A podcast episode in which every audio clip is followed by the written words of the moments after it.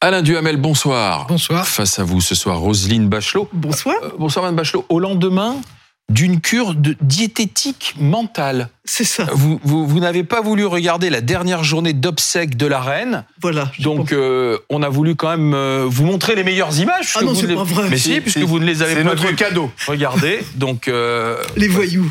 nous sommes à, à- à Westminster avec euh, les troupes aussi qui ont accompagné, il y avait 6000 militaires hein, qui ont accompagné la reine. C'est très court, vous allez voir. C'est la, la procession jusqu'au château de Windsor. Et vous connaissez la, la- la fin du film de la journée, bien sûr. Et on, a, on entre, on passe les, les portes du château de Windsor. Il y a même les corgis de les la corgis reine. de la, de la Ah oui, reine. vous avez suivi un petit peu quand même. Ah Voici non, la, mais je la sais qu'ils ont chapelle. été adoptés par le prince Andrew. la chapelle Saint-Georges, la couronne, euh, l'orbe et le sceptre qui sont retirés.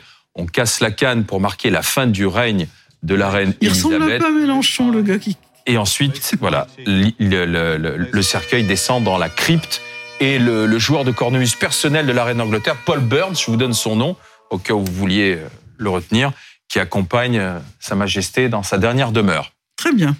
Vous- Vous êtes, euh, Vous êtes parfait. J'ai ma Rempli dose. là. Il n'y intellectuellement, a pas de ça problème. ça- suffi. c'est- Ça m'a suffi. Allez, revenons maintenant euh, à ce qui nous intéresse, c'est-à-dire la réforme des retraites. Euh, pour faire passer cette réforme des retraites, que va faire le gouvernement? Prendre le temps de dialoguer ou y aller à la hussarde et passer en force, Alain Duhamel? Ben, J'aime bien les hussards, mais je suis tout à fait contre l'idée de passer en force à court terme. Euh, pense que la réforme des retraites est quelque chose d'indispensable, sous certaines conditions, avec certaines modalités. On aura peut-être l'occasion d'en reparler. Euh, mais je crois que chercher à la faire passer euh, maintenant dans le euh, projet de loi de financement de la sécurité sociale, c'est une très mauvaise idée. Je pense que c'est une euh, très mauvaise idée. D'abord parce que même si c'est tout à fait constitutionnel, ça sera présenté, ressenti et cru comme un coup d'État. Et c'est évidemment très négatif. Deuxièmement, parce que personne parmi les partenaires sociaux n'en a envie en réalité. Aucun des syndicats, aucun, y compris les plus modérés, y compris les plus constructifs. Euh, le patronat n'est pas pressé du tout et il le montre euh, tout à fait clairement que c'est susceptible, personne ne peut en jurer, tout le monde peut le craindre, mais c'est susceptible de déclencher euh, une de ces révoltes sociales comme la France en a la spécialité. Et puis enfin qu'au moment où euh, Emmanuel Macron vi- vient d'expliquer à plusieurs reprises que après avoir eu une conception très personnelle, etc., euh, de la présidence, maintenant il voulait le dialogue, la construction, la consultation, parler, expliquer, éclairer, se mettre d'accord.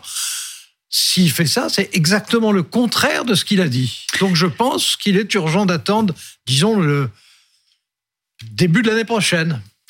Alors évidemment, si on présente le sujet de la réforme des retraites et de la possibilité d'un amendement au PLFSS en parlant de brutalité, de passage en force, comme vous y allez, de coup d'État, mon Dieu, de, de dit, hein. pronunciamento, on va C'est ce qui- maintenant non, utiliser les termes, les, les termes du général de Gaulle.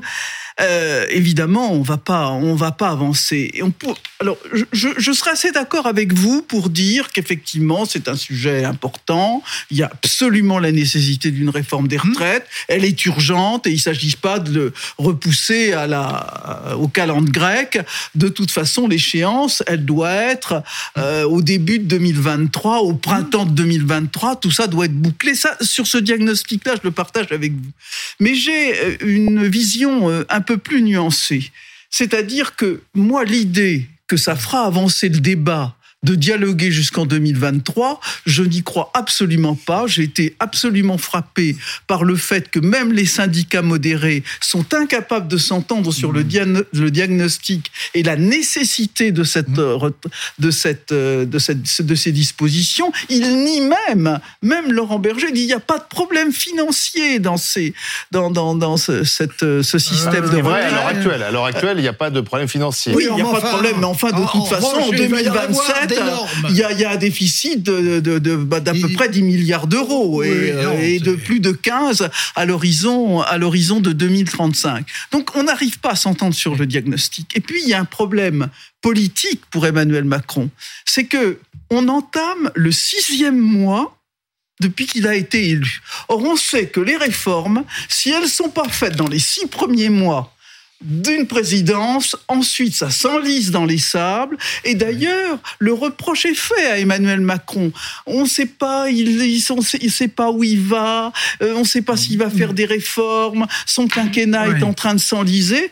Moi je dis que l'horloge, le, le temps, le, le compteur tourne comme si c'est pas maintenant, Alors, ça sera jamais, selon vous. si, à, à mon avis, il y a un risque Oui. important Alors, et je- il a besoin de lever une ambiguïté d'un quinquennat où il ne se passerait rien. Enfin, Mais pardon, alors, Alain. Duhamel, euh, François Bayrou, lui-même, euh, est, est très critique. Il a peur de ce scénario de passage en force avec un 49-3. Mais oui, mais il y a beaucoup de dirigeants, en réalité, y compris de la majorité, Oui. et certains membres du gouvernement d'ailleurs, même si évidemment ils, le disent, ils ne le disent pas en public, euh, mais, mais qui partagent les préoccupations. On peut Euh, se payer, je- je on peut suis- se payer une, des- des- un mouvement social d'importance d'ici l'hiver? Euh, la météo sociale, c'est la plus mauvaise de toutes, hein, on le sait bien. Mais l'idée selon laquelle en France, il y a à un moment un blocage, des manifestations, etc.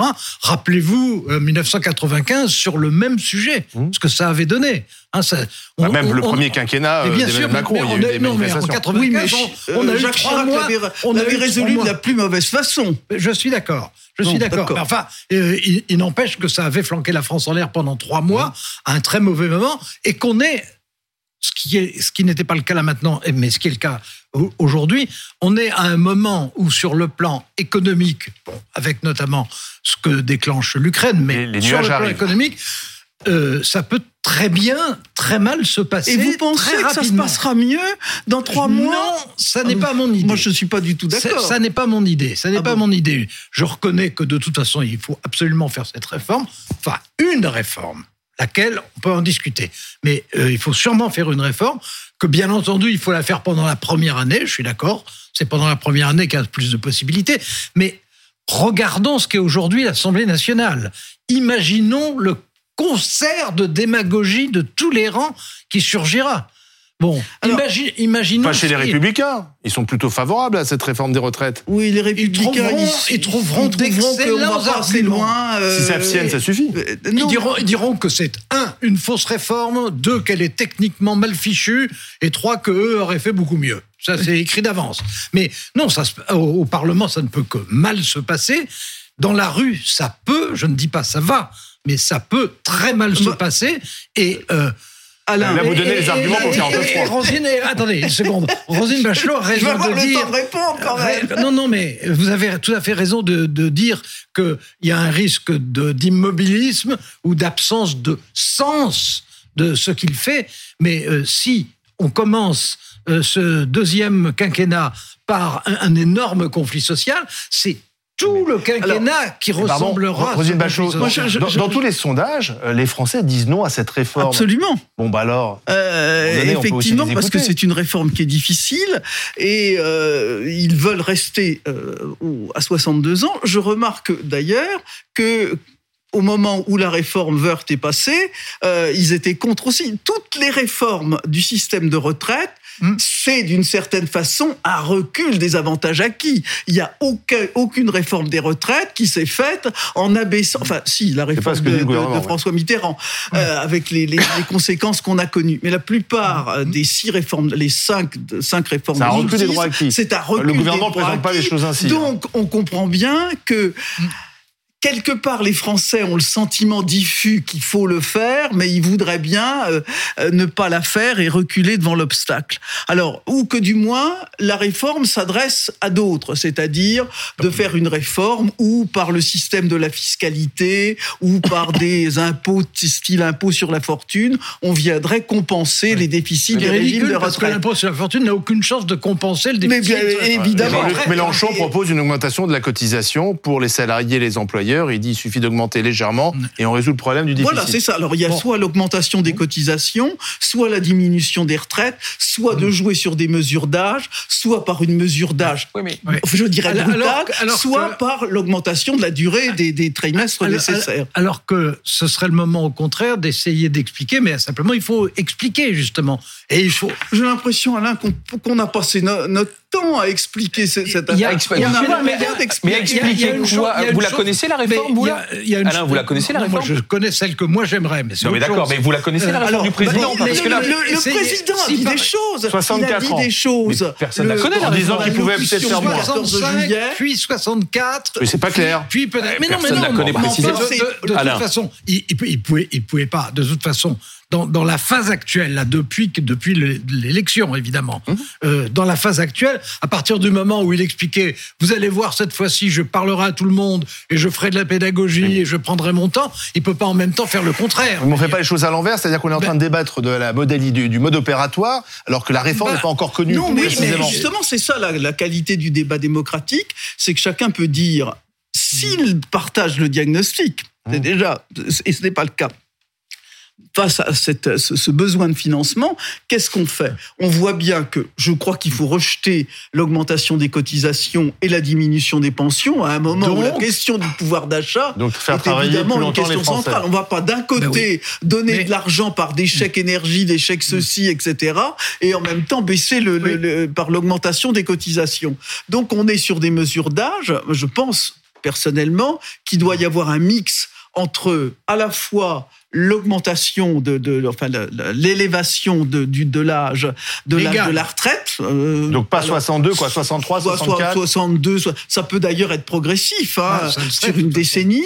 Et puis euh, euh, une augmentation, une accélération de ce qu'a été la, réfo- la dernière réforme, La c'est-à-dire réforme la réforme Touraine. Touraine, qui a fait, qui a reculé le nombre de, trimestres nécessaires Et qui s'applique pour avoir une retraite à taux plein d'un trimestre tous les trois ans, qui porte donc à 43 ans le nombre de trimestres mais- en Mais 2000. que, Mais que faites-vous des en- discussions sur la pénibilité du travail, Ah, mais non, mais non, euh, non, sur façon- les, carrières hachées Oui, mais tout le monde. non, Tout ça va être, euh, c'est le 49.3. Non, non, mais tout, tout le monde reconnaît, alors là, y compris euh, au gouvernement, y compris Emmanuel Macron, tout le monde reconnaît qu'il il doit y avoir des mesures d'accompagnement pour les longues carrières, Ça- ça- pour ceux ça qui, prend du temps de pour mettre les ça en femmes place qui ont eu des discuter. carrières intermittentes. Pour, enfin, bon, y a on le sait bien ça. Et, et là-dessus, là-dessus, il y a un accord. Non, ce qui, ce qui, ce qui n'est pas décidé, mais c'est normal que ça soit pas décidé puisqu'on dit il faut discuter. Ce qui n'est pas discuté, ce qui n'est pas décidé, ce sont les modalités à choisir. Et moi, ce que je crois, alors à tort ou à raison, c'est que si on veut rendre euh, la réforme des retraites non pas aimable, elle sera jamais regardée comme aimable, mais acceptable, sans, sans drame. Si on veut ça, je pense qu'il faut la relier directement avec les mesures pour l'autonomie des personnes âgées, ce qui est lo- logique puisque euh, retraite Mmh. Ah, et ça financerait la dépendance, en fait. mais ça financerait la dépendance et Oui, ça donnerait surtout et ça donnerait surtout ce qui manque complètement aux réformes qu'on nous a proposées jusqu'à présent, un sens positif à quelque chose Mmh. parce qu'il y aurait à ce moment-là des avancées sociales pour les personnes âgées Merci. dépendantes et on sait que c'est quelque chose d'important.